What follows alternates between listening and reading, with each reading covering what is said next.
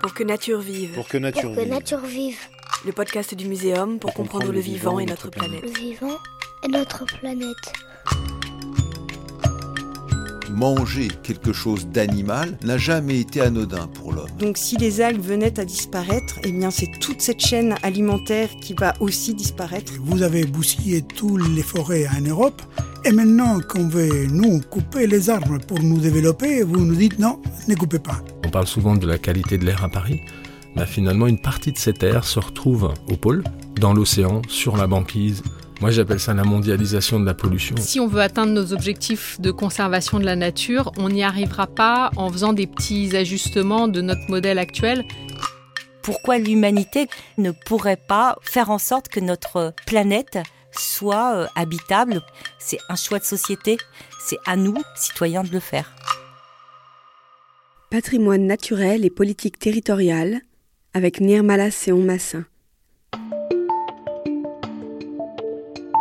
L'expression populaire Mais que fait la police renvoie exclusivement à l'état d'intranquillité de nos rues.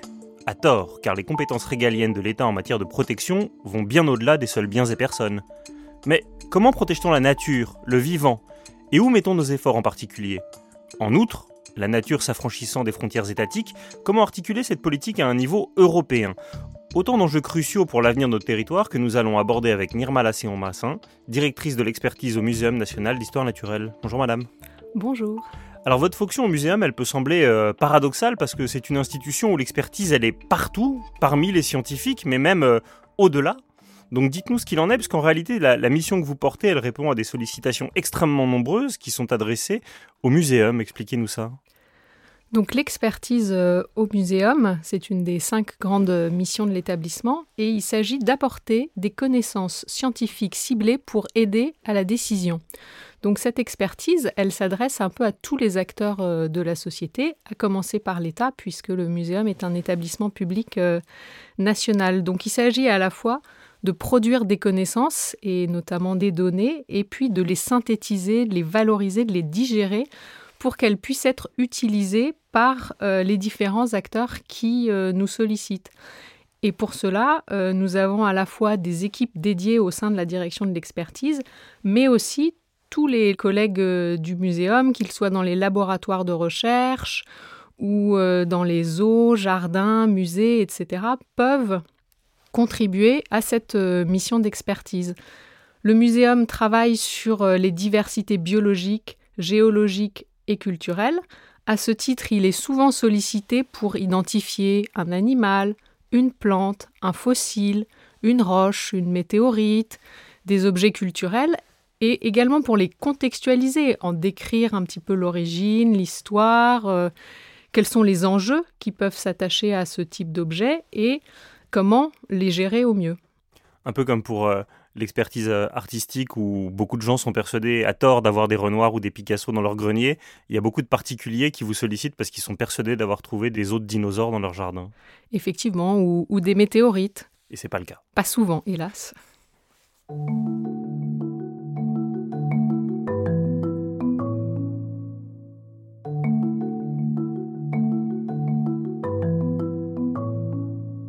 Alors venons-en à la, protection. Il y a 40 ans, la France se dotait d'un acronyme aussi imprononçable, et je vais m'y atteler, que précieux, les ZNIEF. Euh, Z-N-I-E-2-F.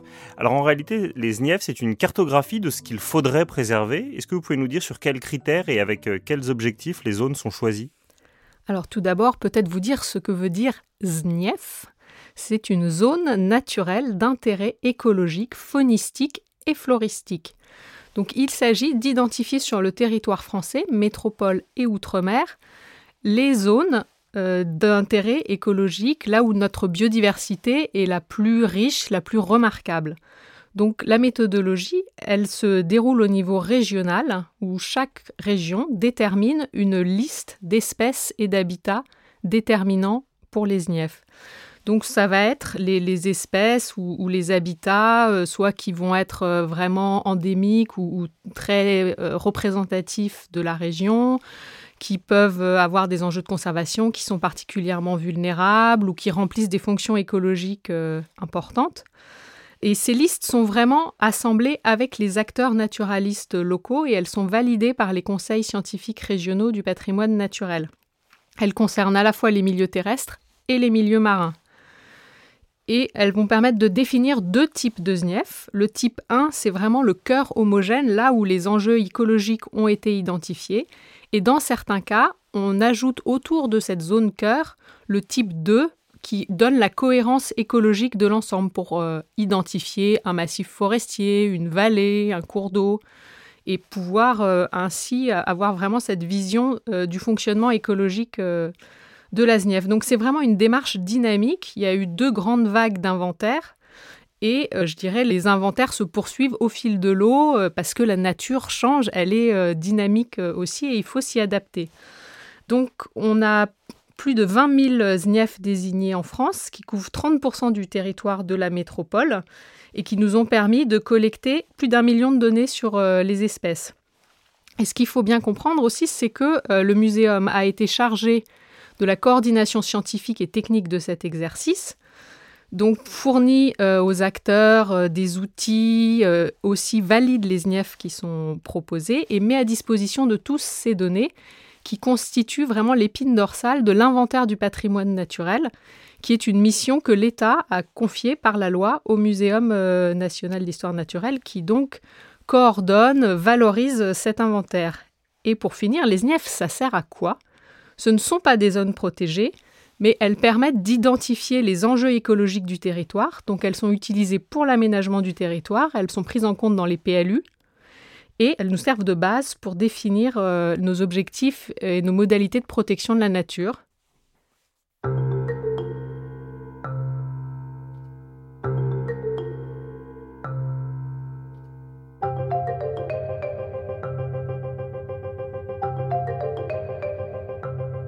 Contrairement à ce qu'on pourrait croire euh, de prime abord, les zones préservées, elles ne le sont pas de toute activité humaine, même pas d'ailleurs de la chasse ou de la pêche, Dès lors, comment se manifeste cette préservation de la nature et quels en sont les buts?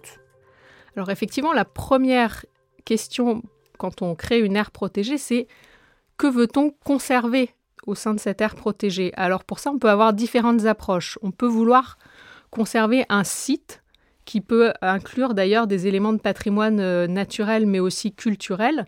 C'est un petit peu la notion de monument naturel qui avait euh, présidé à une des premières aires protégées, la forêt de Fontainebleau en 1861. Et c'est une démarche qui a été portée par l'école des peintres de Barbizon, pour qui cette forêt était vraiment un, monument naturel, la source euh, de leur inspiration.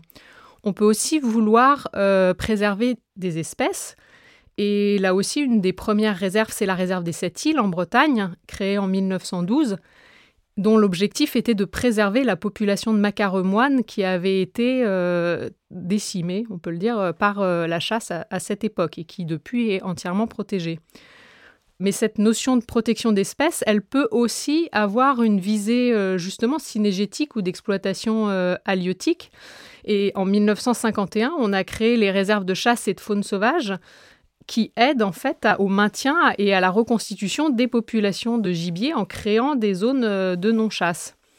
Donc ensuite, une fois qu'on a un petit peu cet objectif, on doit euh, déterminer le niveau de protection ou d'intervention et euh, on a un curseur à placer, un équilibre à trouver entre les activités humaines et l'exploitation des milieux ou des espèces qu'on va pouvoir autoriser et nos objectifs de conservation. Donc euh, l'UICN notamment a développé six catégories, une, typologie qui permet de savoir où est-ce qu'on place cet équilibre entre une absence humaine quasiment euh, totale, à part peut-être à des fins scientifiques, et au contraire des territoires euh, où les activités humaines ont toute leur place tant qu'elles n'interfèrent pas avec les objectifs de conservation. Et pour mettre cela en œuvre, on a trois grandes modalités. La première, celle à laquelle on pense immédiatement quand on pense air protégé, c'est le juridique. On prend des textes qui disent ici, c'est interdit de construire, chasser, pêcher, euh, se promener, etc. Donc c'est une modalité forte, hein, utilisée par exemple pour les parcs nationaux, ou en tout cas pour la zone cœur, pour les réserves, etc. Vous avez ensuite une approche foncière. Donc vous acquérez tout simplement les euh, terrains que vous souhaitez préserver. C'est dans cet esprit que le, Conservatoire du littoral a été créé et qu'il fonctionne. Et puis, vous pouvez aussi contractualiser avec les acteurs du territoire pour convenir avec eux de pratiques qu'ils vont pouvoir mettre en œuvre et d'autres pratiques qu'ils vont devoir éviter. Donc ces acteurs, ça peut être les agriculteurs, les forestiers, euh, les chasseurs, les gens qui organisent des activités récréatives euh, notamment.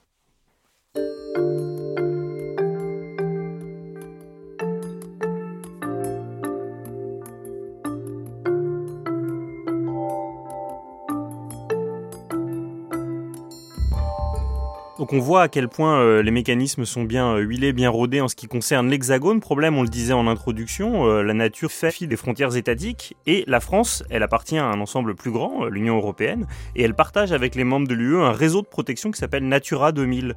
D'après vous, à quoi sert cet échelon continental? Est-ce qu'il est pertinent pour mieux préserver l'environnement? Et comment est-ce qu'on tient compte des spécificités de chaque État membre? Alors l'Union européenne a effectivement euh, depuis euh, plus de 30 ans euh, une politique de nature assez ambitieuse et, qui permet aux États membres d'agir de façon coordonnée et, cohérente. Donc cette politique, elle s'appuie principalement sur deux directives qu'on appelle les directives nature, la directive oiseaux et la directive habitat faune flore dont on fête cette année d'ailleurs les 30 ans.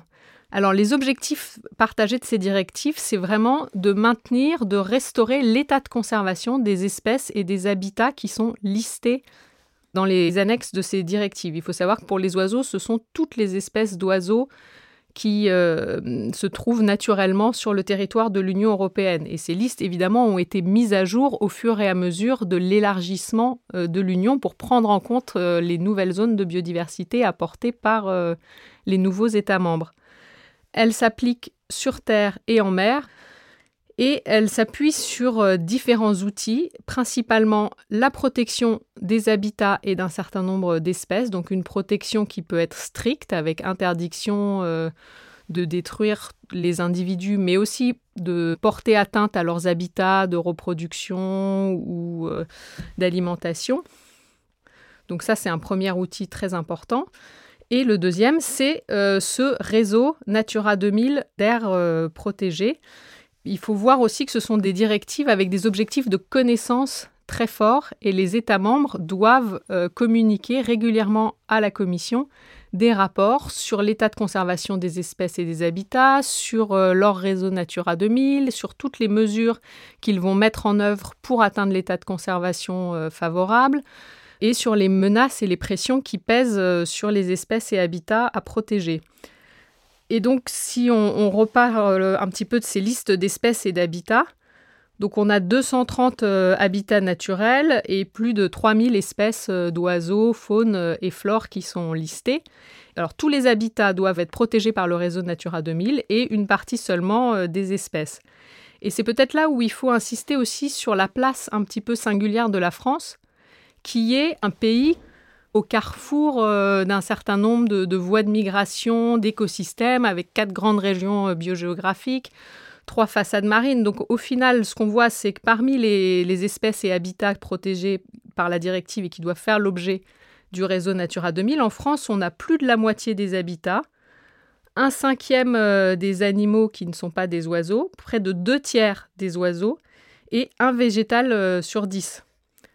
Donc on a un rôle très important et certaines espèces ne sont présentes euh, qu'en France, comme par exemple le chabot du lez qui est un petit poisson de la région de Montpellier. Donc euh, la France euh, a un des plus grands réseaux Natura 2000 étant un des plus grands territoires. C'est le deuxième réseau terrestre et le premier réseau marin.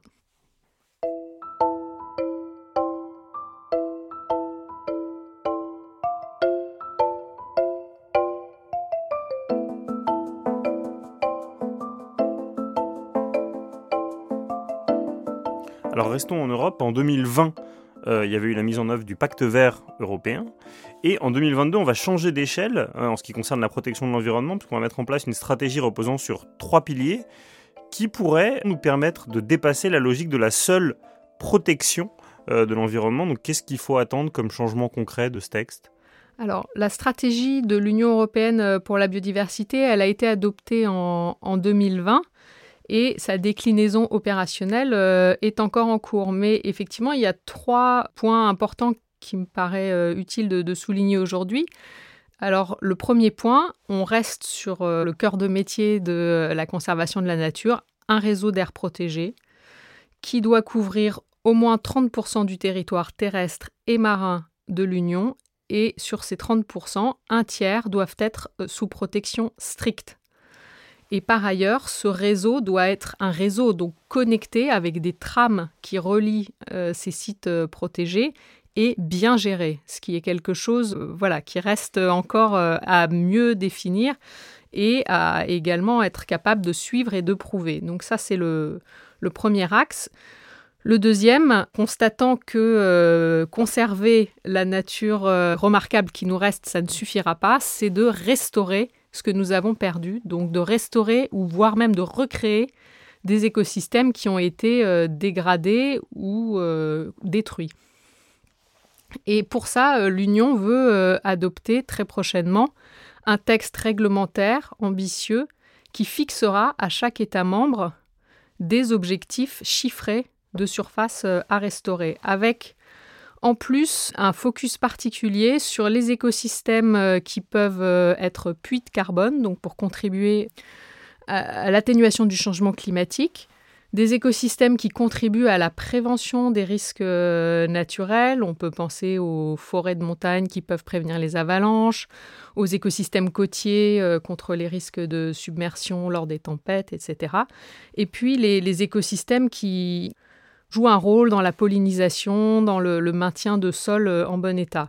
Et globalement, un effort important de connaissance pour identifier où sont ces écosystèmes euh, dégradés et comment faire aussi pour euh, les restaurer, parce qu'on ne sait pas tout restaurer.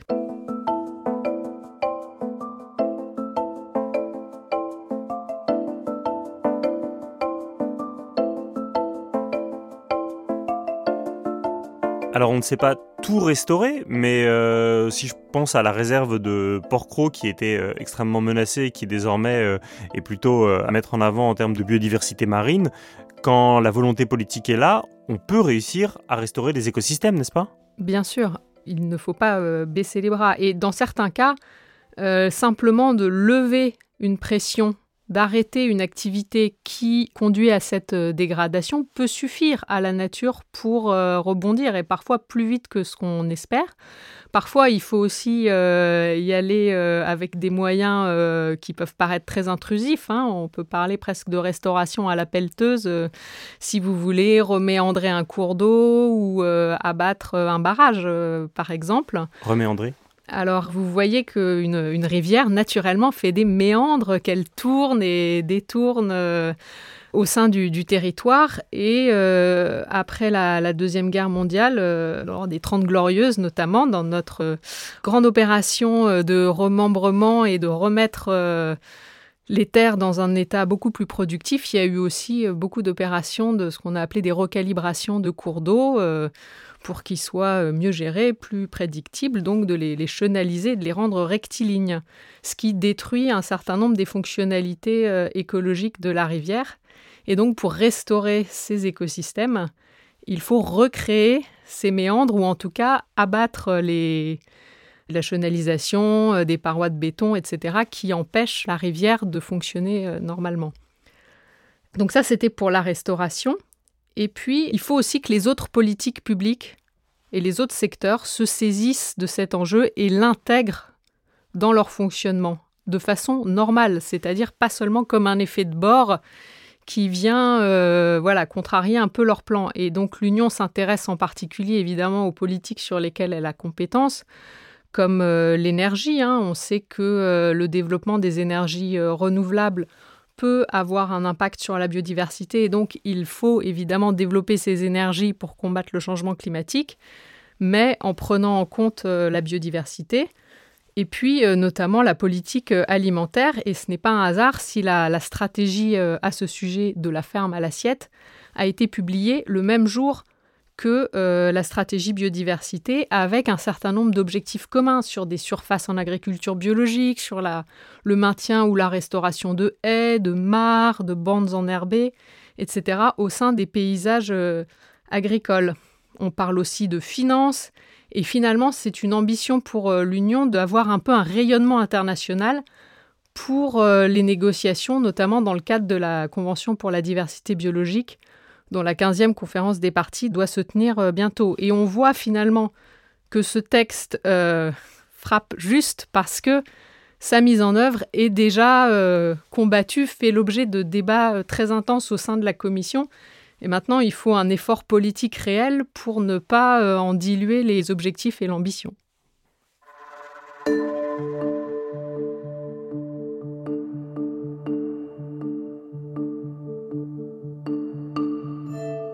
Depuis le début de ce podcast, on ne parle que de la faune et de la flore, mais il y a les ravages du surtourisme. C'est un terme qui est revenu euh, à la mode ces quelques années pendant la pandémie de Covid. On s'est rendu compte que effectivement des, villes comme Venise, euh, désertées, retrouvaient de la biodiversité. Nous, en France, on a euh, par exemple un, un lieu emblématique comme le Mont Saint-Michel qui est victime du surtourisme.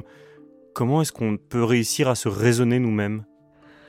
Alors d'abord, je pense qu'il faut quand même remettre un petit peu en perspective les différentes pressions que l'espèce humaine exerce sur euh, la biodiversité. Et si on repart, euh, par exemple, des derniers rapports de, l'IPBES, hein, le, panel euh, d'experts intergouvernemental sur ces questions, il y a cinq grandes pressions qui s'exercent sur la biodiversité. la première pour les écosystèmes terrestres, c'est la destruction des habitats par finalement toutes nos activités. Ça peut être le défrichage pour la conversion en terre agricole l'urbanisation, euh, la construction d'infrastructures ou euh, l'exploitation très intensive des forêts.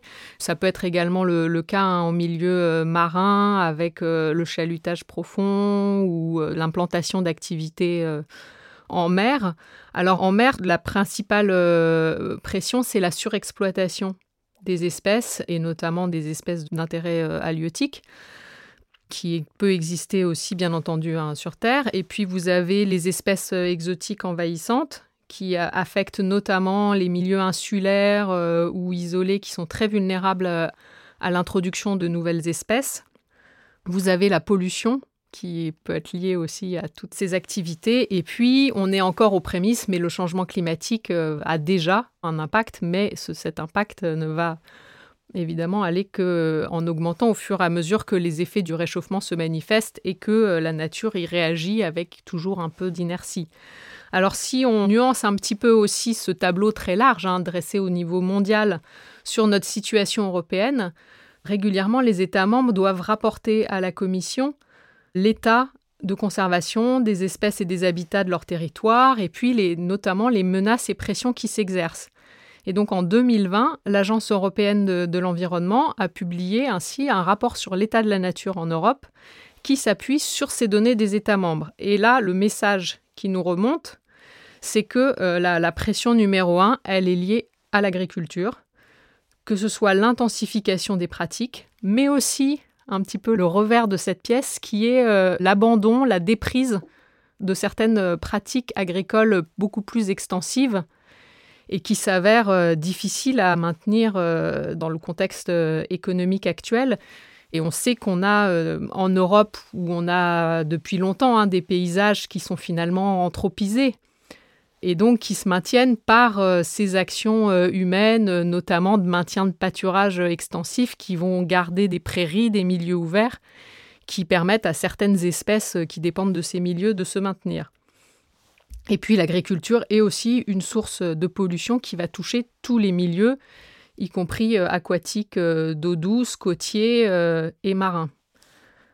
Mais il y a eu aussi un message justement sur les activités de loisirs et la fréquentation importante de certains espaces qui peut conduire à la fois à, dégrader les habitats, les milieux, et à, menacer certaines espèces dont les, dérangements constants, en fait, euh, vont avoir un, impact euh, finalement sur leur capacité à se maintenir, à se reproduire, à élever des, jeunes. Et ça, c'est particulièrement vrai dans les milieux euh, marins et côtiers. Enfin, c'est là, en tout cas, où cette pression a été la plus mise en avant par les États membres. Et donc voilà, quand vous vous promenez sur une dune et puis que vous voyez ces petits cordons qui vous disent restez sur le chemin, n'allez pas par là, c'est pour une bonne raison. Et puis, on a parlé des cours d'eau tout à l'heure, et effectivement, on voit que toutes les modifications du régime hydrologique, de l'hydromorphologie des cours d'eau, donc c'est vraiment là le, rapport entre le, substrat minéral, entre le tracé du cours d'eau, donc les, barrages, les digues, etc. Et bien ça, c'est vraiment une pression importante pour les espèces de ces milieux. Et le développement euh, de l'hydroélectricité y contribue. Et le changement climatique qui va entraîner des épisodes de sécheresse de plus en plus intenses et dont on voit déjà les, effets, a également euh, un rôle euh, qui s'ajoute avec ces aménagements du territoire.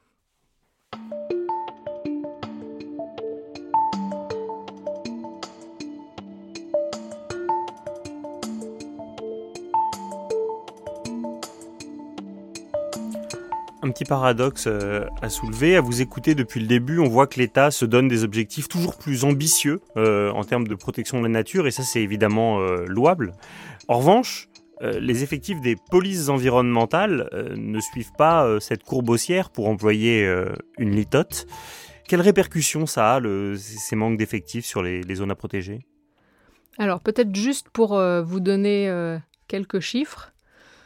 Entre 2007 euh, et, 2017, hein, vous avez eu la création de neuf parcs naturels marins et de trois parcs nationaux. Dans le même temps, l'ensemble des établissements publics chargés d'eau et de biodiversité, donc les parcs nationaux, euh, les agences de l'eau, bref, tout ce pool a perdu 143 postes. Alors qu'il y a 12 aires protégées de plus à gérer. Et malheureusement, depuis, la, tendance ne s'est pas vraiment euh, inversée. Et au mieux, au mieux, on arrive à ce qu'il y ait pendant un ou deux ans pas de suppression d'emplois. Mais le, ministère de l'écologie est depuis euh, voilà plus de dix ans un de ceux qui perd le, plus d'emplois dans la tendance, euh, l'objectif hein, affiché politiquement par les différents gouvernements de faire baisser le nombre de fonctionnaires. Donc si on parle déjà simplement de ces aires protégées, on a un vrai risque d'avoir ce qu'on appelle des parcs de papier, c'est-à-dire que vous avez tracé sur la carte euh, une patate en disant ici c'est une aire protégée, mais concrètement sur le terrain, si personne n'est là pour euh, faire en sorte que le site soit réellement protégé, euh, alors tout ça reste bien théorique. En parallèle, il faut comprendre aussi qu'il y a eu euh, vraiment en termes de police de l'environnement une augmentation et une, complexification très importante de ces missions. Si je suis un petit peu caricaturale, euh, il y a 30 ans peut-être, vous aviez grosso modo des gardes-chasse et des gardes-pêche qui euh, voilà allaient voir les chasseurs, les pêcheurs, vérifier qu'ils avaient bien chassé voilà la bonne espèce au bon endroit au bon moment. Et maintenant, vous avez euh, des gens qui doivent faire de la police de l'eau, donc aller auprès des agriculteurs, euh, voir s'ils respectent les zones non traitées, les aménagements des cours d'eau, euh, la façon dont aussi les collectivités locales vont traiter ces cours d'eau. Ils vont s'attaquer à des trafics d'espèces protégées. Il faut savoir que le, le, chardonneret élégant, qui est un joli petit oiseau chanteur très prisé dans certains milieux mais strictement protégé, au gramme vaut autant que de la cocaïne. Donc euh, c'est un trafic qui peut s'avérer assez lucratif et, avec des risques bien moindres que euh, le, trafic de drogue. Vous avez aussi toute la mise en place de la, politique de compensation, donc euh, l'instruction des projets d'aménagement et ensuite de vérifier que les mesures de compensation sont adéquates, qu'elles sont bien dimensionnées et qu'elles sont bien mises en œuvre sur le terrain.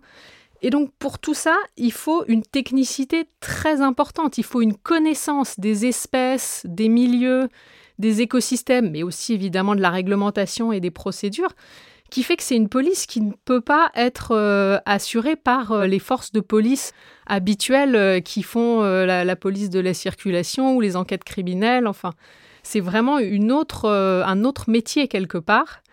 Et par ailleurs, il faut aussi savoir que c'est une police qui n'est pas très populaire et qui subit des pressions parfois euh, très lourdes hein, euh, au niveau euh, local, des menaces, des intimidations qui peuvent aller jusqu'au tir de coups de feu, à la destruction de véhicules, à l'empoisonnement de chiens, enfin des, des choses très violentes qui sont vécues par les agents, le déversement de lisier devant les locaux de ces institutions.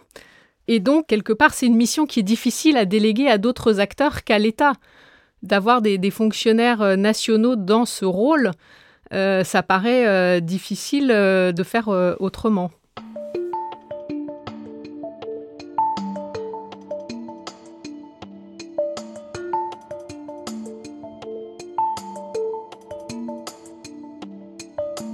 merci pour ce cri d'alerte, parce qu'on voit bien que on attend infiniment plus et qu'ils sont infiniment moins et qu'à un moment cette injonction contradictoire va devenir compliquée. Un petit pas de côté justement, si vous voulez bien, pour terminer cette émission. Euh, L'État n'a pas le monopole de la préservation de la nature. Récemment, on a eu la, lutte victorieuse contre la construction d'un aéroport à Notre-Dame-des-Landes euh, qui a popularisé le terme de ZAD, zone à défendre, euh, et en même temps que leur, leur importance, il y a d'autres batailles qui ont été remportées depuis contre l'artificialisation des terres, comme le gigantesque complexe commercial Europa City en Ile-de-France, qui ne verra pas le jour, grâce à des mobilisations d'agriculteurs, d'agricultrices et de militants écologistes. Qu'est-ce que ça vous inspire, ce soutien de la société civile pour l'avenir? Ah, c'est évidemment déjà euh, très positif, en tout cas de voir une prise de conscience euh, et, qui va jusqu'au point que les gens soient prêts à s'engager de façon parfois euh, assez forte et assez importante. Et pour moi, ça rejoint cette notion un petit peu récente qui est apparue à la fois dans les rapports de l'IPBES mais aussi du GIEC, qui est le changement transformateur. Voilà, l'IPBES notamment nous dit que si on veut atteindre nos objectifs de conservation de la nature, on n'y arrivera pas en faisant des petits ajustements de notre modèle actuel et qu'on a vraiment besoin de revoir ce qu'est la définition d'une bonne vie. Hein. ils vont jusque-là, de revoir notre modèle économique euh, basé sur la croissance, sur euh, une consommation toujours euh, plus importante et donc pour ça, on va vraiment avoir besoin d'une impulsion politique très forte, parce que là, le, constat, il est scientifique, mais la mise en œuvre, ça doit être vraiment un, choix de société, euh, si possible évidemment démocratique, en tout cas c'est ce qu'on peut qu'appeler de nos voeux. Et on voit que par exemple la Commission euh, de l'Union européenne euh, actuelle, alors même que les élections au Parlement ont plutôt euh, porté euh, des partis qui ne sont habituellement euh, pas les plus proactifs dans ce domaine-là, a vraiment en tout cas un message constant. Nous entendons les demandes de la jeunesse, nous entendons ça, et c'est pour ça qu'ils ont mis en place ce pacte vert, cette stratégie dont nous parlions tout à l'heure. Après, évidemment, les autres logiques sont toujours là, et comme on l'a dit, les, forces en puissance sont pas négligeables. Mais au moins, il y a déjà ce changement de discours. Je, lisais euh, hier un édito du Monde qui nous parle de sobriété et du fait qu'il faudrait anticiper et choisir cette euh, sobriété plutôt qu'elle ne nous soit euh, imposée par les, limites physiques en fait des systèmes qu'on est en train de, de toucher. Donc on, voit quand même une prise de conscience. Mais le problème, c'est qu'on reste un peu dans une approche parcellaire, dans une approche un peu projet par projet, dans l'idée qu'on va avoir des projets euh, avec zéro impact ou même des projets maintenant nature positive. Mais le, projet nature positive, souvent malheureusement, c'est le projet qu'on ne fait pas en fait. Donc on a encore besoin vraiment de raisonner euh, à cette échelle-là. Et quand on voit sur un territoire, si vous prenez un exemple très très concret, hein, qui sont les, arrêtés sécheresse, parce que euh, dans de nombreux départements, on, est en manque d'eau. Donc vous avez un préfet qui se retrouve à devoir arbitrer avec les différents acteurs. Est-ce que c'est plus important d'utiliser l'eau qu'on a pour refroidir la centrale nucléaire, pour irriguer les champs, pour euh, laver les voitures, pour euh, remplir les piscines, arroser les golfs, etc. Et quelle anticipation on fait de ça? Parce que vous allez évaluer chaque projet individuel en vous disant bon bah ça va, il est compatible avec mes différents documents de planification, mais comment on, en évalue la somme? Si vous construisez un nouvel équipement, ben, il va falloir des routes ou des infrastructures pour y aller, euh, il va falloir euh, peut-être plus de gens à, héberger, où est-ce qu'on va les mettre, enfin. Donc on a vraiment besoin de penser nos, territoires. Et pour la nature, pour la compensation, c'est la même chose. Si pour un projet d'aménagement qui détruit un hectare, vous devez en, compenser cinq ailleurs, mais que vous continuez à augmenter indéfiniment le nombre de projets, vous voyez bien qu'à un moment, vous allez commencer à faire des projets sur vos zones euh, compensées parce que notre territoire, il est, il est fini. Donc, euh, on a une vraie, euh, un vrai challenge, un vrai défi là. C'est pour ça que ce terme de planification écologique qui euh, revient à la mode ou vient à la mode euh, bah, traduit bien ça. Reste à voir quelle mise en œuvre concrète on va être capable de faire.